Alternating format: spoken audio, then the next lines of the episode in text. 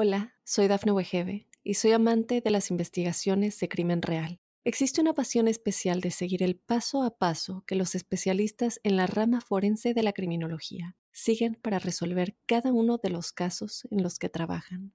Si tú, como yo, eres una de las personas que encuentran fascinante escuchar este tipo de investigaciones, te invito a escuchar el podcast Trazos Criminales con la experta en perfilación criminal, Laura Quiñones Orquiza, en tu plataforma de audio favorita.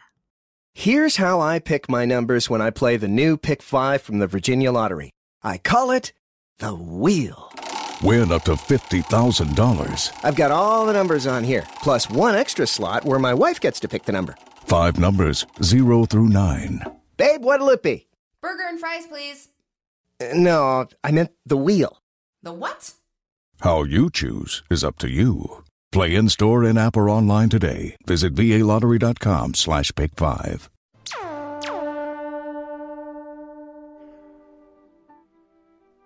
Hola, hola, bienvenidos a todos a la Huella OVNI. Buenos días, buenas tardes, buenas noches. Depende a qué hora y desde qué lugar estén escuchando este episodio, que es el número 68 de la Huella OVNI. Y seguimos sumando episodio a episodio. Gracias por todos los mensajes en Twitter, en Instagram, pidiéndome más y más episodios cuando trato y, no los subo tan seguidos. Eh, gracias por los mensajes, por los mails las historias de George, las historias de George gmail.com y les cuento una última novedad y es que estoy abriendo mi canal de YouTube. Se llama Jorge Luis Suxdorf, S-U-C-K-S-D-O-R-F, disculpen, Jorge Luis Suxdorf sino como la huella ovni también lo van a encontrar en YouTube. Estoy empezando a subir los primeros episodios de la huella ovni y además vamos a empezar a subir diferentes entrevistas, imágenes, algunos videos, algunas joyitas que tengo guardadas y que hasta ahora nunca, nunca vieron la luz. Así que les por un lado les recomiendo, por otro lado les pido que se suscriban y me ayuden a que este nuevo medio de comunicación, no es nuevo YouTube por supuesto, pero sí es nuevo mi canal, eh, empiece a cobrar eh, un poquito de, relevancia y podamos utilizarlo entre todos. Gracias por estar. Eh, recuerden, ¿no? Con el hashtag numeral la huella ovni. Escribiéndome a mis redes, haciendo preguntas que son la carne, el corazón, el espíritu de este programa podemos seguir adelante. Gracias a todos y bueno, sin más arranquemos con el nuevo episodio de la huella ovni. Ahora vamos a hablar de este concepto que es bastante extraño. Muchas veces ya hemos hablado de la teoría de la panspermia, en donde la vida podría haber llegado a la Tierra en, varios bombardeos de meteoritos. Hemos hablado de la teoría de que el oro, el platino y otros metales preciosos que se deberían haber formado o cocinado a temperaturas que son imposibles de, imaginar dentro del planeta, eh, incluso dentro de nuestro Sol, habrían también llegado de la misma manera a la Tierra, ¿no? En meteoritos que habrían bombardeado y, y se habrían incrustado en diferentes momentos de la formación del planeta, desde galaxias muy muy lejanas. Y hoy vamos a hablar de otra cosa, ¿no? Pero que todo tiene que ver con todo y que tiene que ver con otro bombardeo de meteoritos que también habría llegado a la Tierra y que también habría sido fundamental para nosotros. Porque sin agua no se habría generado nunca la vida, tal vez como la conocemos en nuestro planeta. Yo no sé si ustedes se habrán puesto a pensar alguna vez de dónde salió el agua, qué es el agua y por qué nuestro planeta tiene tanta agua.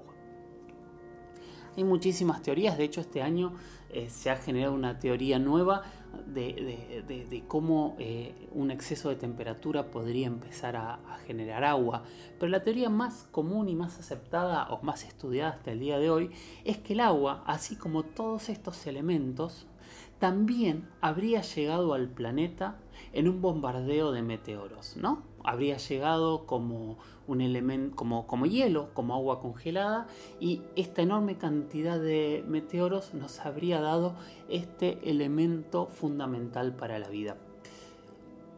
No hay mucho más que decir, pero sí hay muchísimo más que pensar, ¿no? Porque otra vez estamos viendo cómo nosotros vivimos gracias a un montón de elementos que vienen de las estrellas. De hecho, nosotros somos hijos de las estrellas como concepto de que nuestro planeta está formado por el mismo material del Big Bang y ese mismo material es el que de alguna manera nos formó a nosotros.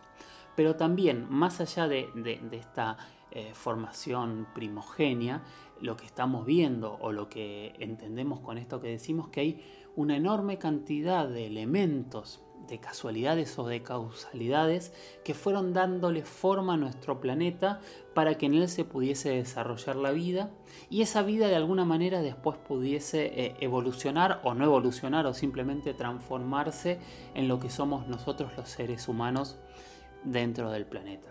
Esos elementos claramente son, primero que nada, es esto de lo que estamos hablando ahora. Sin agua en el planeta no se hubiese formado vida.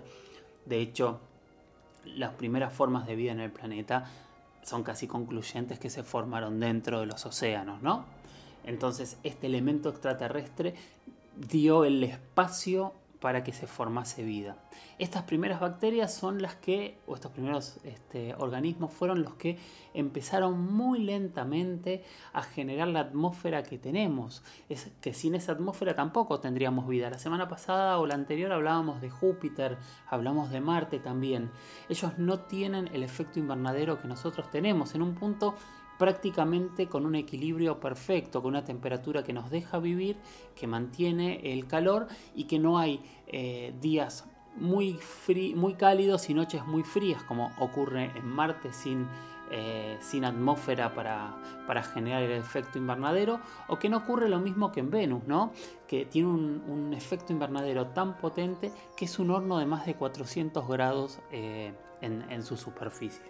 Entonces, esos elementos casuales o, causales son los que fueron generando la vida en el planeta.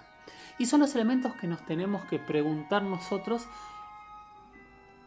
si existen en otro lado y si pueden haber generado la posibilidad de tener una vida similar a nosotros en diferentes planetas o en diferentes sistemas solares o incluso en alguna luna de alguno de nuestros planetas vecinos. Esas son las preguntas que nos tenemos que hacer, esas son las preguntas que la ciencia se hace todo el tiempo y desde donde busca inferir justamente cuáles son las posibilidades de que encontremos vida en otros planetas. Ya sabiendo que el agua está en el universo, o suponiendo que el agua está en el universo, y suponiendo que otro bombardeo de meteoritos transportando agua podría haber eh, llenado de este líquido fundamental muchísimos otros planetas, nos abre también las posibilidades de que eh, en esos planetas donde se bombardeó con una gran cantidad de agua, se pudiesen generar de alguna manera estos primeros organismos, o tal vez como nosotros creemos, esos primeros organismos también hayan llegado a estos lugares en meteoritos. Y acá viene la gran pregunta, ¿no? Que es este, sobre todo sobre este concepto de panspermia. ¿De dónde venían estos meteoritos que ya tenían vida?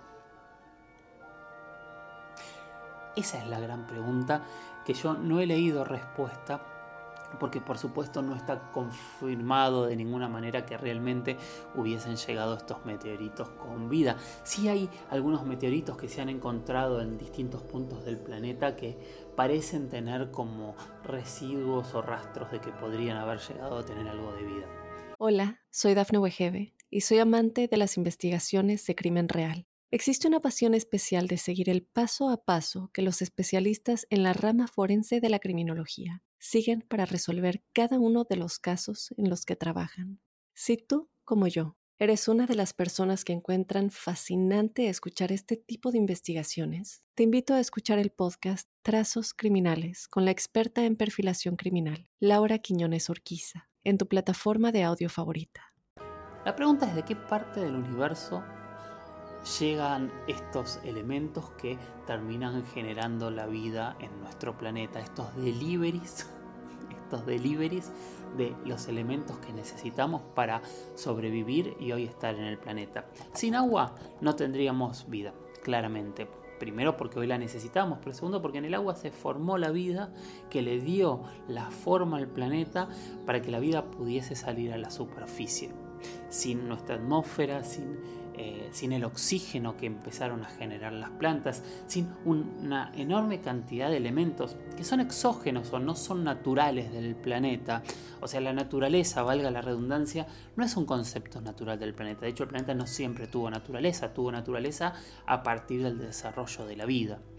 Entonces, siempre la pregunta es, ¿qué es lo que hizo que esta vida empiece a desarrollarse. ¿Por qué llegaron estos meteoritos con diferentes elementos para que tuviésemos vida en un planeta a una distancia adecuada del Sol y con una masa y con una gravedad adecuada para no perder la atmósfera?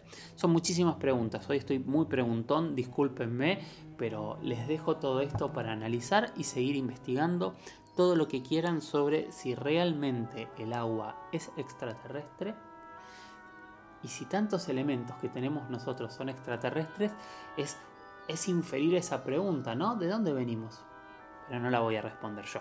Estamos en la huella ovni, soy Jorge Luis Zuckdorf. Preguntas, comentarios, pensamientos, debates, todo con el hashtag numeral la huella ovni. Yo soy en Instagram arroba Jorge Luis S oficial. Estoy muy cerquita de los 10.000 hace un par de semanas. La verdad que estoy con mucho, mucho trabajo, así que no le estoy dando mucha importancia al Instagram en estos días. Les pido disculpas y prometo pronto volver a, a publicar historias y demás, pero síganme y ahí siempre respondo, siempre estoy mirando a ver si tengo mensajes y trato de contestarlos todos. Lo mismo me pasa en Twitter, en arroba Jorge Luis oficial. No, perdón, eso es el, Instagram. En Twitter soy arroba Jorge Luis S-77 y ahí también todo lo que ustedes me escriban en mensajes privados o me arroben, yo lo contesto. Y ahí con el hashtag numeral la huella nos escribimos. Quiero leer, necesito muchas preguntas para poder seguir adelante con esta serie maravillosa de, de programas que, como les digo todo el tiempo, la estructuran la hacen ustedes, así que si no hay preguntas, no va a haber programas. Tenía muchísimas preguntas, pero se me están quedando sin y las últimas semanas es como que vienen muy, muy poquitas preguntas y necesitamos más. También recomienden el programa, tratemos de ampliar nuestro público para ampliar los pensamientos y ver qué piensa otra gente y con esas preguntas también sorprendernos todos con las nuevas respuestas que podrían venir siempre sabiendo que nosotros no vamos a buscar verdades absolutas, sino que simplemente vamos a intentar dar herramientas para que cada uno pueda entender qué es lo que está sucediendo. Y en la semana alguien me preguntaba sobre este concepto que yo hablo todos los miércoles en Radio Metro, que es turismo ovni, y me planteaban si realmente existían muchos lugares eh, alrededor del planeta que se dedicasen a esto, no en este momento por supuesto de pandemia, pero que se dedicasen a recibir turistas eh, que querían vivir, conocer alguna de las experiencias más famosas. Y automáticamente cuando yo pienso en este concepto de turismo ovni, me viene a la cabeza una ciudad de Brasil, de Minas Gerais, que se llama Varginha. Yo no sé cuánto conocen ustedes de Varginha y quiénes de ustedes conocen algo de Varginha, pero realmente eh, es un lugar donde este concepto de turismo ovni está muy muy presente. Uno llega al centro de la ciudad y se va a encontrar con que la cúpula del Consejo Deliberante, por ejemplo, tiene forma de platillo volador. El tanque de agua principal de la ciudad tiene forma de platillo volador. Las paradas de los buses, de los colectivos, tienen forma de platillo volador.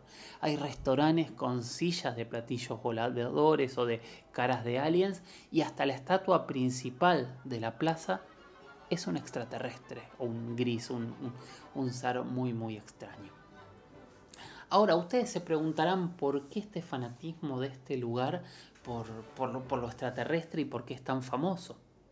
Bueno, es tan famoso por un incidente, por un hecho muy muy extraño que ocurrió en 1990. En esta región cafetera que está en medio del estado de Minas, de Minas Gerais, eh, al lado de la ciudad de Tres Corazones, que es en donde nació Pelé, eh, a unos 300 y pico, casi 400 kilómetros, casi equidistantes, forma un triángulo con Río de Janeiro y con San Pablo. En 1996 empezaron a ocurrir cosas extrañas que después algunas personas empezaron a unirlas. La primera fue que algunos eh, agricultores vieron un objeto que habría caído en las afueras de la ciudad. Este incidente nunca terminó de ser comprobado, pero sí hubo testigos hablando de un objeto que vieron surcar el cielo y que cayó. Esto fue en las primeras semanas de enero de 1996. Y todo se complicó, se confirmó, se generó un caos algunos días después, cuando el 20 de enero de ese año, de 1996, tres chicas, que eran Liliana Silva, Valquiria Silva, hermanas, una de 16, la otra de 14, y Katia Andrade, una amiga de 22 años, iban caminando para regresar a su casa y como siempre, como hacían absolutamente todos los días, tomaban un atajo por medio de un terreno baldío. En el momento que estaban cruzando el terreno baldío, calculan ellas que era alrededor de las tres y media de la tarde, giraron la cabeza hacia un paredón y en ese paredón, narran ellas, vieron un, un, ser, no un objeto, un ser muy extraño, gris, lo describieron con ojos rojos y con un olor pútrido azufre muy muy fuerte. Las tres chicas se asustaron y salieron corriendo y fueron a su casa. Muy agitadas llegaron, muy nerviosas, y contaron lo que les acababa de suceder. Entonces rápidamente empezaron a organizarse algunos vecinos para ir a ver qué es el, ser que habían visto y tratar de encontrarlo. Evidentemente esta denuncia se hizo muy grande y en poco tiempo toda la ciudad estaba, o gran parte de la ciudad estaba enterada de lo que había ocurrido y mucha gente salió a buscar estos seres. Hola, soy Dafne Wegebe y soy amante de las investigaciones de crimen real. Existe una pasión especial de seguir el paso a paso que los especialistas en la rama forense de la criminología siguen para resolver cada uno de los casos en los que trabajan. Si tú, como yo, eres una de las personas que encuentran fascinante escuchar este tipo de investigaciones, te invito a escuchar el podcast Trazos Criminales con la experta en perfilación criminal, Laura Quiñones Orquiza, en tu plataforma de audio favorita. Hasta aquí era parte de la anécdota, pero todo cambió cuando empezaron a entrar camiones del ejército a la ciudad de Virginia para quién sabe qué. ¿No? Para quién sabe qué. Bueno, la cuestión es que parece que, según algunos relatos que nunca pudieron ser confirmados, estos camiones habrían atrapado dos de estos seres y se los habrían llevado. Eh, hubo bomberos trabajando, hubo parte del ejército y, eh, y parece que habrían atrapado estos dos seres que no, volvieron a ser vistos por la población, sino que los habrían atrapado y, parece que habrían contenido la situación de esta histeria colectiva. Por supuesto, nadie vio los seres, eh, no hay fotos de los seres y todo lo que se sabe son por relatos de terceros o de cuartos o de me dijeron que me dijeron o alguna persona que afirma haberlos visto. Hasta allí la historia se terminaría de una manera fuerte, ¿no? Pero la historia no termina ahí para nada. Porque mientras todo volvía a la normalidad en esa tarde de sábado, un militar residente en Virginia, que se llamaba Marco Eli Cherase, viajaba en su auto cuando algo pasó rápidamente delante del auto y él frenó. Enseguida reconoció evidentemente que había sido un tercer ser similares a los que habrían atrapado. Así que bajó de su auto, salió corriendo y evidentemente era una persona muy ágil y muy rápida, o estos seres no lo serían si es que realmente esta historia es cierta, y logró atraparlo con sus propias manos y se lo llevó al hospital. Bueno, este tercer ser estuvo en un ala del hospital hasta que también vino el ejército y se lo llevó. Con el correr de los días, Marco empezó a sentirse mal, cada vez peor. Empezó a a, tener problemas que no tenía y terminó siendo internado y a los pocos días murió. A mí me tocó entrevistar al médico que lo atendió y lo que él me decía es que eh, Marco había entrado con un, una enfermedad muy extraña que él no conocía, que era como una especie de HIV masivo en el cual había entrado sin ningún tipo de defensa en el cuerpo y que no podían hacer nada por, por mejorarlo y que día a día se desmejoraba cada vez más hasta que murió. Pero además lo que me contó este médico es que lo único que repetía Marco mientras se moría es que él había agarrado a este ser con sus manos. Y el médico me decía, no, yo no, no, tengo motivos para dudar de él o para creer que sus últimas palabras o de las últimas palabras que decía eran esto, ¿no? Que él había agarrado a este ser con sus manos y que había muerto a causa de eso. Encima, a partir de este momento, después de enero, empezaron a ocurrir una serie de muertos, de muertes, perdón, en el zoológico local de Virginia, en donde muchísimos animales morían de la misma forma que había muerto Marco Elicherace. O sea, de golpe se quedaban sin ningún tipo de defensas en el cuerpo. Otra vez fui al zoológico, conversé con el veterinario y él me confirmó que por mucho tiempo esto había ocurrido. Hubo muchos investigadores eh, en, torno a este, a este caso. El investigador local, eh, Ubirayara, eh, primero fue un gran defensor de, toda esta historia y con el tiempo fue mutando su opinión hasta terminar afirmando que en realidad nada de esto realmente había ocurrido en Virginia y donde nos empiezan a generar cada vez dudas y más dudas. Es uno de los casos que Brasil ha pedido al gobierno desclasificar desde hace años. Eh, según muchos investigadores, estos tres cuerpos o seres, porque no sabemos si estaban vivos o no, fueron llevados a una base militar que tal vez sea una especie de Área 51 en Brasil, que es la base de San José do Campos, y nunca más se supo de estos seres. Como datos concretos, siguen estando las tres primeras testigos. Eh, los escépticos dicen que en realidad lo que vieron fue un vagabundo eh, que estaba eh, todo cubierto en barro y que lo confundieron con un ser que si buscan eh, las imágenes del ser van a ver que no parece un vagabundo. donde dicen que sí hubo muchos camiones del ejército ese día que habían salido de la base militar justamente de la ciudad vecina de Tres Corazones, pero Nadie sabe por qué había un movimiento tan inusual de camiones eh, en toda esa región y la comunicación oficial de alguna manera fue que habían salido a comprar neumáticos un sábado de la tarde en una pequeña ciudad.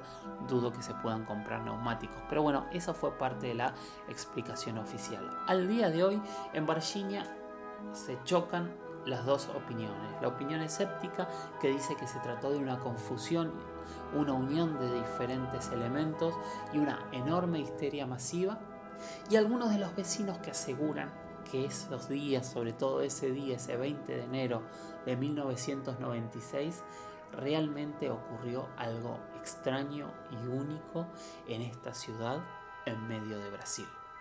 Es uno de los casos más fascinantes que hay y vuelvo a decir, cuando uno viaja a la ciudad de Virginia, en todos los elementos que hay públicos, ve cómo sus habitantes siguen recordando este incidente. No sé si lo recuerdan con orgullo por formar parte o haberse transformado un punto en el mundo ufológico, si lo recuerdan con curiosidad o si lo recuerdan con miedo, ¿no? Porque cabe decir que las tragedias en este lugar también en torno a, tanto a Marco como a los animales del zoológico hasta el día de hoy han sido totalmente inexplicables. Soy Jorge Luis.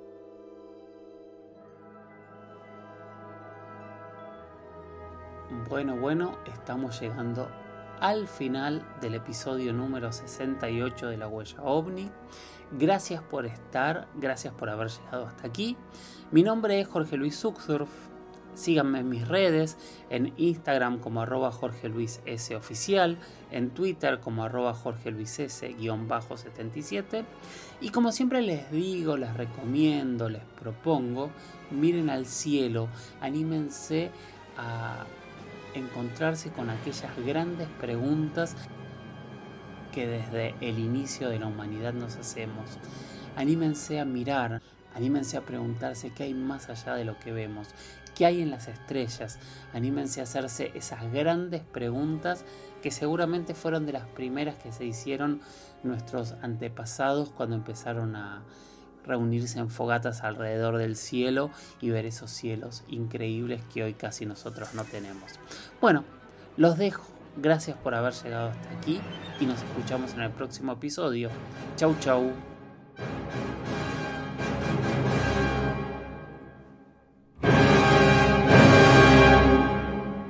Hola, soy Dafne Wegebe y soy amante de las investigaciones de crimen real. Existe una pasión especial de seguir el paso a paso que los especialistas en la rama forense de la criminología siguen para resolver cada uno de los casos en los que trabajan. Si tú, como yo, eres una de las personas que encuentran fascinante escuchar este tipo de investigaciones, te invito a escuchar el podcast Trazos Criminales con la experta en perfilación criminal, Laura Quiñones Orquiza en tu plataforma de audio favorita.